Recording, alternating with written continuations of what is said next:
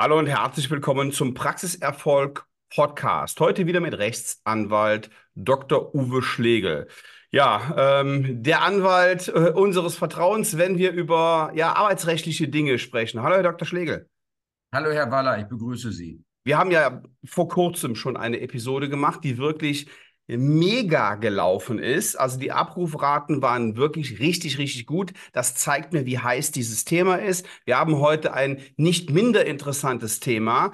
Und zwar habe ich von meinen Kunden immer wieder die Frage, ja, wie gehe ich denn jetzt damit um? Wir haben eine Budgetierung und mein Zahnarzt bekommt 25 Prozent Umsatzbeteiligung. Und wenn aber jetzt der BEMA-Umsatz budgetiert ist, muss ich die dem trotzdem zahlen? Was mache ich da? Ja, abendfüllendes Thema, Herr Waller. Und das Schlimmste ist, ich muss vielleicht doch zum besseren Verständnis kurz ausholen. Ähm, die 25 Prozent bedeuten ja nichts anderes als eine äh, variable Komponente bei der Vergütung des angestellten Zahnarztes, der angestellten Zahnärztin. Dagegen spricht überhaupt nichts. Auch arbeitsrechtlich spricht dagegen gar nichts. Ähm, was in der Vergangenheit, jetzt mal ganz unabhängig von der äh, durch Sie angesprochenen Frage, als, als äh, Herausforderung deutlich geworden ist, diese Variable kann ich nicht ausschließlich orientieren an den tatsächlich erzielten Umsätzen, sondern ich muss in bestimmten Fällen auch ja am Ende fiktive, fiktive äh, Umsätze äh, vergüten. Also Umsatz, der gar nicht erzielt wurde. Das klingt ja, merkwürdig. Ja, genau. ja, das klingt merkwürdig, um nicht zu sagen, das klingt schrecklich. Ist aber so, drei Fälle, äh, die es hervorzuheben gilt, je nachdem, wie die Vereinbarung gestrickt ist. Da gibt es nochmal Unterschiede. Urlaub, Krankheit und gesetzliche Feiertage. Mhm. Äh, zu all diesen Zeiten erzielt der angestellte Zahnarzt, die angestellte Zahnärztin keine Umsätze. Mhm. Und dennoch, zumindest im Grundsatz, ist auch zu diesen Zeiten die variable Komponente zu beachten. Aufgrund mhm. einer Durchschnittsbetrachtung, alles weitere würde jetzt hier zu weit führen, aber das ist einfach erstmal so. So, das ist die alte, das ist die alte Sache. Mein, ja. äh, mein Zahnarzt hat 14 Tage Urlaub oder von mir aus auch sammelt der Urlaub an, ist einen Monat nicht da. Ähm, jetzt muss ich dem aber mehr zahlen als nur das Grundgehalt, sondern den Durchschnitt der letzten drei Monate kriegt er, obwohl er gar nicht gearbeitet hat, gar nichts erwirtschaftet hat. Exakt. So. Wenn ich nicht, wenn ich nicht eine besondere Vereinbarung mit dem getroffen habe, Stichwort Jahreszielprämie, dann ist das so. Ja. So, aber jetzt kommen wir ja schon zu einem, zu einem Lösungsansatz. Mhm. Eine Jahreszielprämie. Ja, es gibt ja ganz verschiedene äh, Modelle, die variable Vergütung auszugestalten.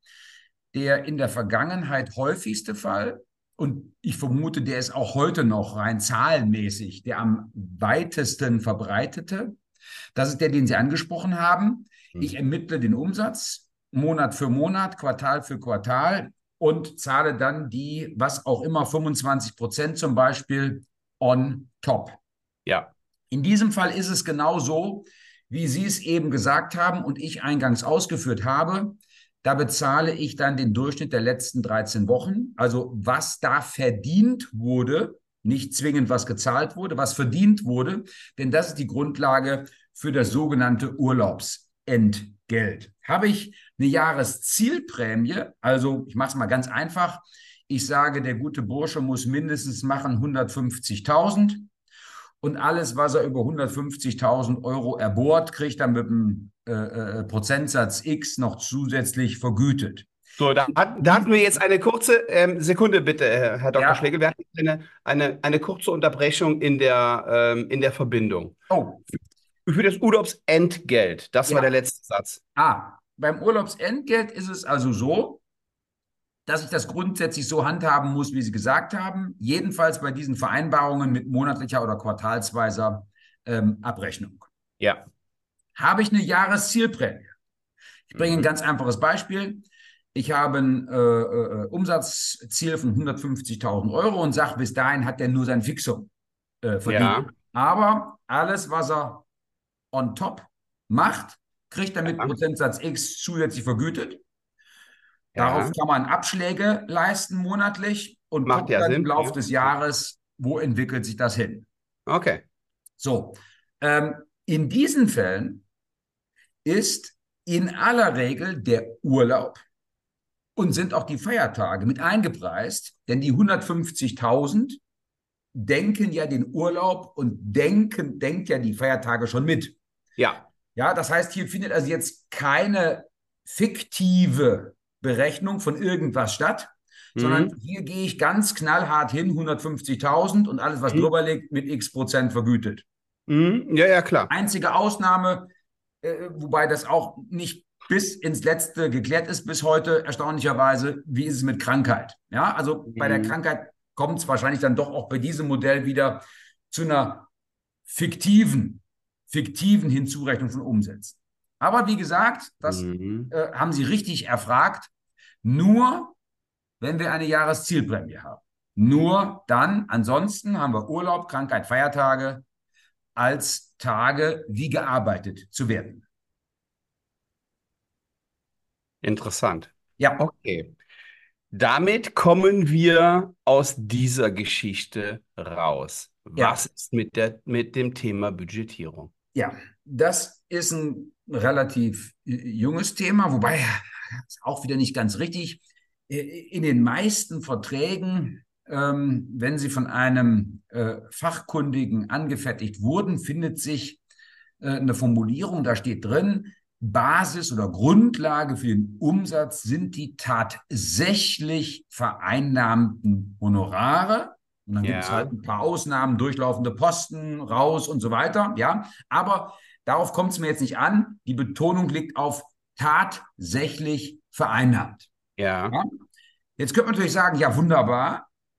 Was ich also nicht vereinnahmt habe, Honorarverteilungsmaßstab, Budgetierung, BEMA, das kann ich auch nicht verteilen. Das heißt, hier kommt es dann automatisch zu einer Kürzung des Umsatzes. Den hat er zwar erwirtschaftet, aber wird er nicht reingeholt.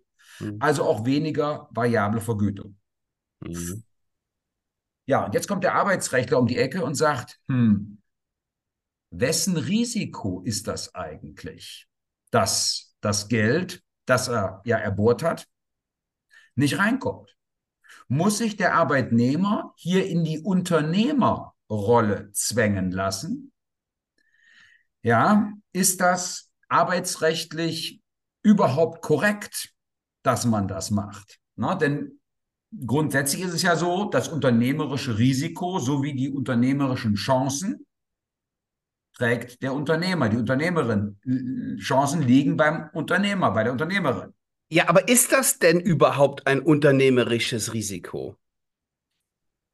Na, sagen wir, zumindest mal ist es ein Risiko, das nicht in der Sphäre des Arbeitnehmers liegt, denn der hat ja gearbeitet. Der hat ja diese Arbeit geleistet. Die wird halt mhm. nur jetzt nicht in dem Umfang vergütet, wie das beide Parteien sich ursprünglich erhofft hatten.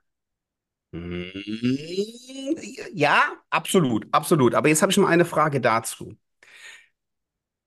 Das ist das, was im Nachhinein kommt. Und wir merken das ja jetzt an einigen, an einigen, ähm, KZ, in einigen KZV-Bereichen. Das ist noch relativ intransparent. Und wir wissen noch gar nicht, was kommt denn da überhaupt, wie sieht denn die Budgetierung aus. Mal, dann ist das sicherlich so. Mal angenommen, wir rechnen mit einer, mit einer festen Budgetierung und, äh, und, und wissen genau, na, uns werden von unseren BEMA-Umsätzen in jeweiligen Bereichen 20 Prozent abgezogen. Und jetzt sagen wir dem Zahnarzt, so, mein Lieber, ähm, du hast diesen Monat genug, genug äh, BEMA gemacht. Jetzt geht hier in der Theorie, jetzt geht hier nichts mehr. Dann habe ich ja kein Risiko, sondern ich kalkuliere das ja vorher.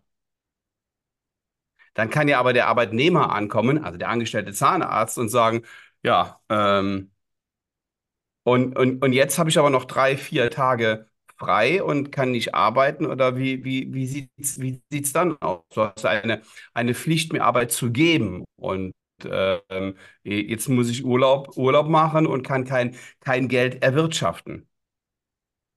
Ich glaube in der Tat, Herr Waller, ich glaube in der Tat, dass das ein wichtiger Punkt ist. Ähm, allerdings dem Arbeitnehmer einfach keine Arbeit zu geben und ihm damit die Möglichkeit zu nehmen, Umsatz zu erwirtschaften, das wird aller Wahrscheinlichkeit nach nicht die Lösung sein können. Nicht die Lösung. Wahrscheinlich nicht. Wahrscheinlich nicht. Also ähm, ich will ja auch nicht sagen, dass nicht schon ähm, in der Praxis, ich meine jetzt beim Erstellen von Vertragsdokumenten auf juristischer Seite, dass da nicht heute schon Versuche unternommen werden, dieses Risiko einzudämmen. Ja? ja.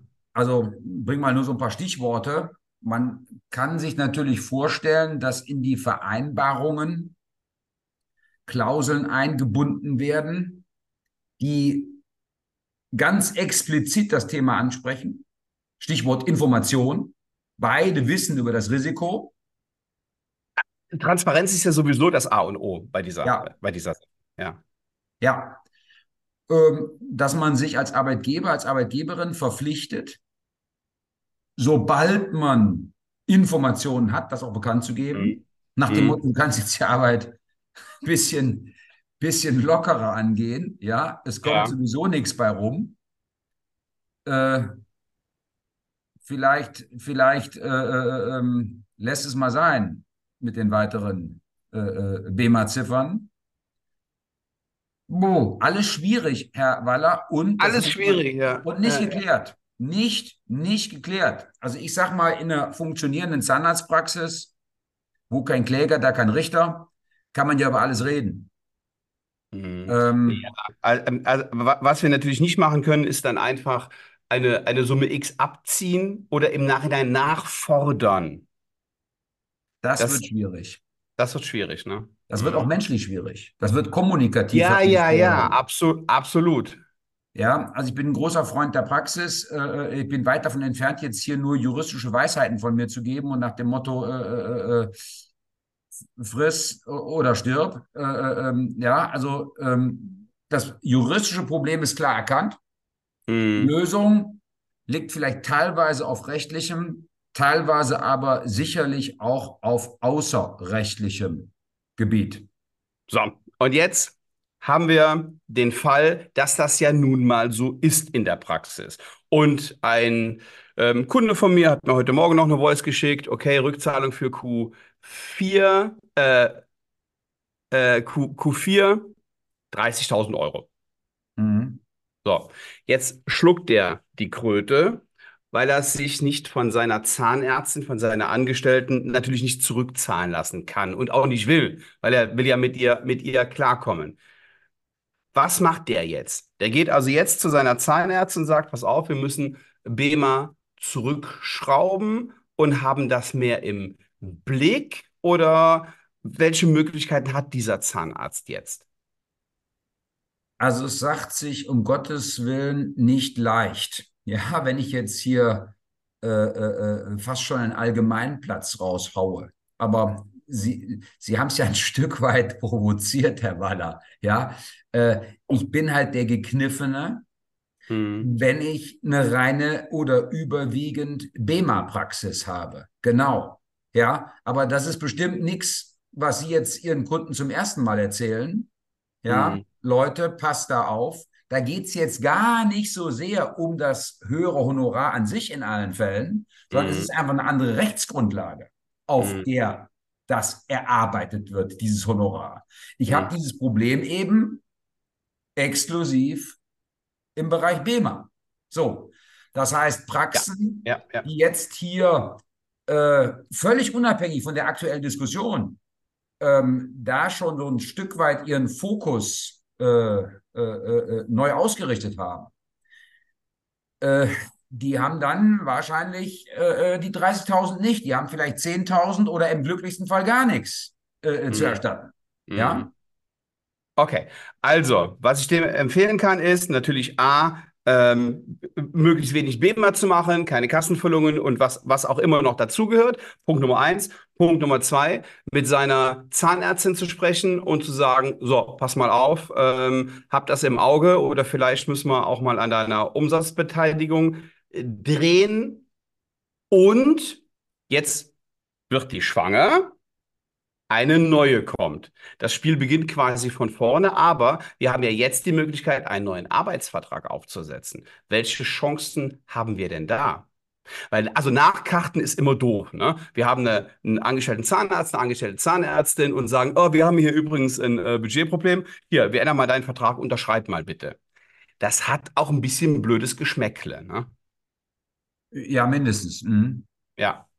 Ja, mindestens. So, aber, mhm aber einen neuen Vertrag müssen wir mit einer neuen Mitarbeiterin eh machen. Genau. Und da könnte man erstmal überlegen, gehe ich weg von dieser monatlich quartalsweisen Abrechnung, gehe ich hin ja. auf eine Jahreszielprämie, haben wir eingangs ja. besprochen. Ja. Ja, und flechte ich auch, so gut es halt geht, dieses Thema äh, Budgetierung, HVM mit ein. Das ist mein Rat. Ja. Okay, das heißt, wenn ich das haben möchte, gehe ich sinnigerweise zu einem Fachanwalt für Arbeitsrecht. Sie machen sowas, spreche Sie darauf an, sagen, das ist mein Problem. Wie gehe ich? Das ist ja ein bisschen vielschichtiger auch. Ne? Nicht nur hin und leg meinem angestellten Zahnarzt diesen Vertrag vor, sondern wie bereite ich das auch kommunikativ vor, oder? Ja, und weil Sie das Thema Arbeitsrecht ansprachen, ähm, wir, wir, wir bearbeiten derartige Fälle äh, im Team, weil sie brauchen doch auch ein paar medizinrechtliche Hintergründe. Also ich bearbeite ja. das ganz konkret mit einer Fachanwältin für Medizinrecht aus unserem Haus. Hm. Denn ich bin zwar Kraft, Kraft Ehefrau äh, mit dem Thema HVM äh, nicht verheiratet, aber äh, mir ist das Thema bekannt. Ja. Ähm, und ich, ich mache es ja auch schon äh, seit ein paar Jahrzehnten. Trotzdem ja. gibt es immer wieder mal ein paar medizinrechtliche äh, Gags, die es zu beachten gilt. Mm, okay. Von daher, das wäre schon dann die Empfehlung. Deswegen äh, wird die Sache auch nicht teurer. Ähm, aber es sollte eben von beiden Seiten, also arbeitsrechtlich und medizinrechtlich, begutachtet werden. Ja. Okay, top. Super. Also, wir sind jetzt hier schon mal einen, einen, ordentlichen Schritt weiter. Gibt es noch ein oder zwei Punkte, die Sie unseren Zuhörern, den selbstständigen Zahnärzten noch mit auf den Ge Weg geben möchten zu diesem Thema? Ja, also auch mal abseits aller juristischen Pfade, die wir jetzt hier äh, beschritten haben, Herr, Herr Waller. Ähm, Ob es dem Einzelnen gefällt oder nicht, er ist Unternehmer, er ist Unternehmerin ich stelle immer wieder fest, äh, es ermangelt ähm, nicht an der Fähigkeit, das glaube ich nicht, aber am Willen, ja, sich eben auch mit den hässlichen Zahlen zu äh, befassen. Mhm. Und das ist meine herzliche Bitte. Das ist ja das A und O. Wenn ich meine Zahlen nicht im Griff habe, habe ich das Problembewusstsein nicht, habe ich das Problembewusstsein nicht, können die Probleme auch nicht gelöst werden. Ja, das heißt, äh, es ist ein hässliches Wort für Zahnärztinnen und Zahnärzte, ich weiß es, aber ein gesundes Controlling gehört ja. einfach mit zu einer gut geführten Zahnarztpraxis. Ähm, wenn ich das habe, habe ich schon mal einen Grundstein gelegt, kann ich auch mit meinen Mitarbeiterinnen und Mitarbeitern diskutieren auf objektiver ja. Grundlage und nicht nur, weil ich irgendein Gefühl in meinem linken Zeh verspüre. Mhm. Absolut. So, das ist auch ein ganz, ganz äh, wichtiges Thema, weil das führt genau dazu, dass wenn wir uns in der Praxis mit den Zahlen auseinandersetzen, die werden automatisch besser. Die werden automatisch besser, schon durch die Auseinandersetzung. Okay, alles klar. Wer trotzdem rechtliche Fragen hat, den verweise ich explizit an den Dr. Uwe Schlegel. Die Kontaktdaten sind unten in den Show Notes. Und wer Fragen zu Umsatzsteigerung, Budgetierung beziehungsweise wie gehe ich damit um oder das letzte Thema Controlling hat, den lade ich herzlich dazu ein, entweder ähm, mich am 20. April in Düsseldorf kennenzulernen. Da haben wir den dritten Zahnarzt-Strategietag oder vorher einfach ein Erstgespräch zu buchen. Ich freue mich auf Sie. Liebe Grüße, bis zum nächsten Mal. Erstmal herzlichen Dank, Herr Dr. Schlegel, und vielen Dank fürs Zuhören. Ciao. Sehr gerne.